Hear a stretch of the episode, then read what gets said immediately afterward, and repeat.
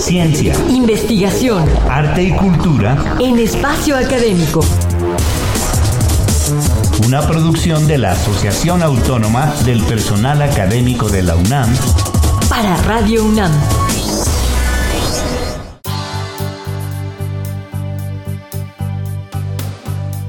Gracias por estar con nosotros. Los saludamos Sabrina Gómez Madrid y Ernesto Medina para seguir tratando el tema de la pirecua purépecha y para hablar hoy de las políticas patrimoniales de la música tradicional mexicana. Y por eso nos acompaña la doctora en Psicología Social por la Universidad de Barcelona, Georgina Flores Mercado, quien también da clases a nivel de posgrado en las facultades de Música y de Ciencias Políticas de la universidad.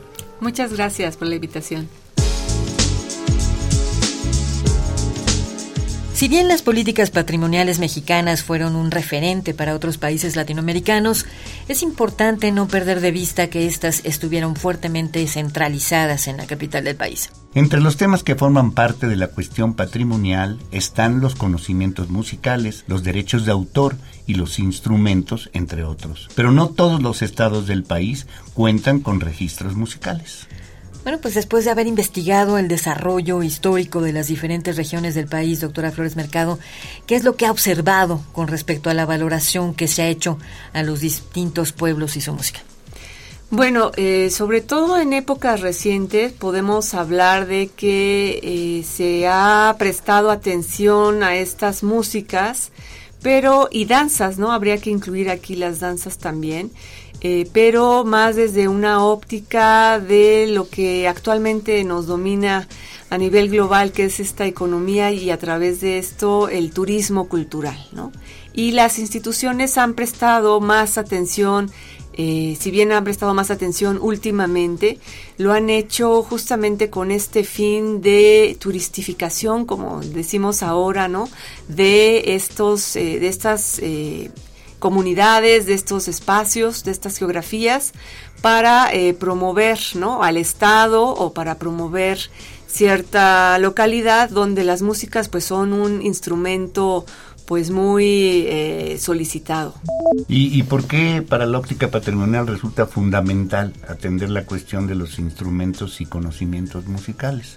Bueno, es eh, importantísimo sobre todo porque los músicos son quienes más solicitan estos, son sus herramientas de trabajo y sin ellas no puede darse en muchos casos la música. Eh, muchos instrumentos son elaborados de manera artesanal, para los cuales, eh, dada la situación ecológica ¿no? que vivimos, pues muchos árboles o muchos ecosistemas están en verdadero eh, al límite ¿no? de, de, la vida, ¿no? Entonces, eh, muchos han perdido las materias primas para fabricar esos instrumentos. Entonces todo eso afecta a, lo que es la práctica musical. Y en otro caso, pues instrumentos, digamos, más de, de aliento, pues son verdaderamente costosos y para las comunidades resulta muy difícil adquirirlos o tenerlos, ¿no? Y bueno, otro tema importante son los derechos de autor. ¿Qué papel juegan estos y la propiedad intelectual en todo este proceso? Pues eh, está muy relacionado con lo que mencioné al inicio, sobre todo por esta apropiación con fines de lucro que se puede dar en torno a estas eh, prácticas culturales. Sabemos que en los tejidos artesanales ha habido enormes plagios, ¿no? Por grandes empresas eh, nacionales o extranjeras, ¿no?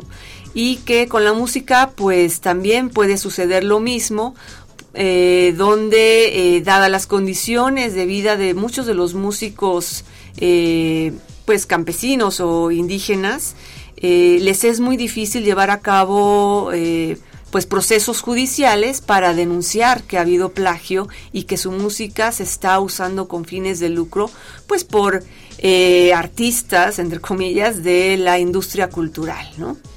¿Y, y cómo enfrentan la espectacularización a la que el turismo somete a la música tradicional de los pueblos indígenas en estas últimas décadas.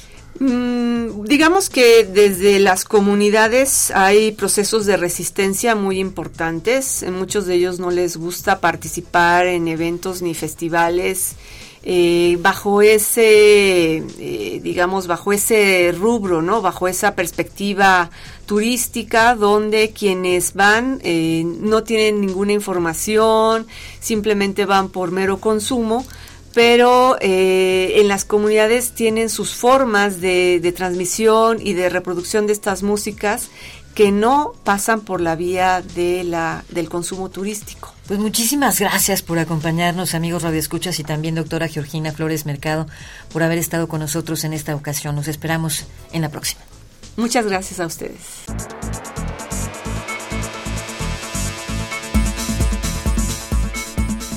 Tenemos un correo electrónico en el que pueden escribirnos espacioacadémico.apaunam.com.mx. Una página electrónica para consultar nuestros podcasts www.apaunam.org.mx. Además, pueden encontrarnos en Facebook, Twitter, Instagram, LinkedIn, YouTube y Spotify como Apaunam Oficial.